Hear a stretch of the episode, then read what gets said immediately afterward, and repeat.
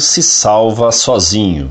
Carta enviada em 1 de janeiro de 2004 por um consulente de Brasília, Distrito Federal. Religião protestante, idade 45 anos. Antes de mais nada, gostaria de parabenizá-los pelos excelentes artigos, inclusive a sessão Perguntas e Respostas, que considero sensacional e até mesmo hilariante em algumas respostas dadas. Bem, Apesar de não ser católico e nem protestante, tento ser cristão. Digo tento ser porque, dentro das minhas limitações culturais, filosóficas, doutrinárias, ser cristão é muito difícil, pois perdoar setenta vezes sete dará outra face e não desejar ao próximo aquilo que não desejamos para nós, só para citar alguns princípios cristãos, é realmente penoso. Mas mesmo assim tento, pois reconheço que o cristianismo coloca nas mãos do homem a responsabilidade pelos seus atos. Eu acredito nisso, gosto disso. Então eu continuo tentando, procurando ter estes princípios sempre em mente e me esforçando para olhar o meu semelhante como meu companheiro de caminhada e não como um inimigo. Bem, mas vamos ao que interessa. Tenho pouquíssimo conhecimento sobre as histórias das igrejas católica e protestante, mas sei que houve ao longo dos séculos alguns momentos que denegriram a imagem de ambas e que tais fatos foram motivados geralmente por questões econômicas, políticas e perpetuação do poder. Bem, há algum tempo li uma matéria que citava Paulo como responsável pelo primeiro ato que denegriu o cristianismo, que a tal história do encontro na estrada de Damasco não passou de encenação para convencer os crentes que ele adulterou o cristianismo, sendo o mentor da igreja como a vemos hoje,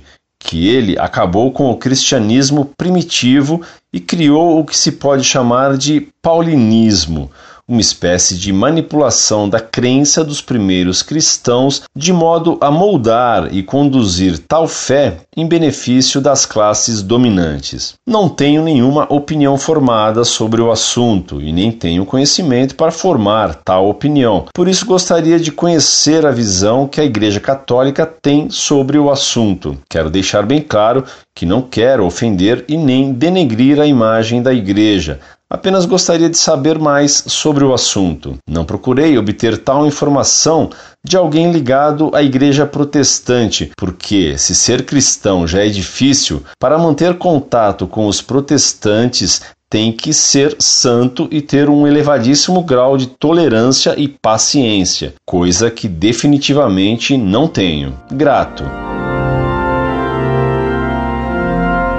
Prezado Salve Maria. Agradeço seus comentários e estimo que até se divirta com algumas das cartas do site Monfort. Fico contente com a sua sinceridade e mais ainda com o seu bom desejo de lutar contra as suas falhas, tentando pôr em prática os princípios do cristianismo.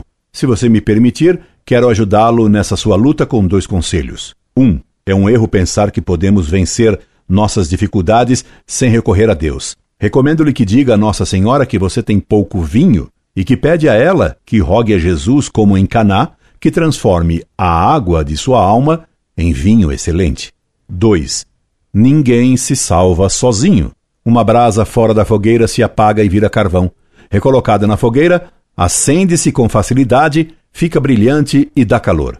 Por isso lhe ofereço a nossa amizade, minha e de meus alunos, e mesmo para estudar em nossa companhia, se você nos honrar assim, para que, juntando nossas poucas forças, sejamos capazes, Deus ajudando, de produzir uma boa labareda em nossas almas. Quanto ao que você me pergunta de São Paulo, é fácil responder-lhe.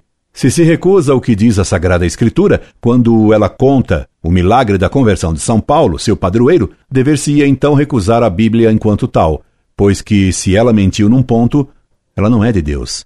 Logicamente, se deveria recusar toda a Escritura. São Paulo não mudou a doutrina de Cristo, pois está dito que depois que se converteu, ele subiu a Jerusalém para ver Pedro, para conferir o seu evangelho com o de Pedro. Epístola aos Gálatas, capítulo 1, versículo 18.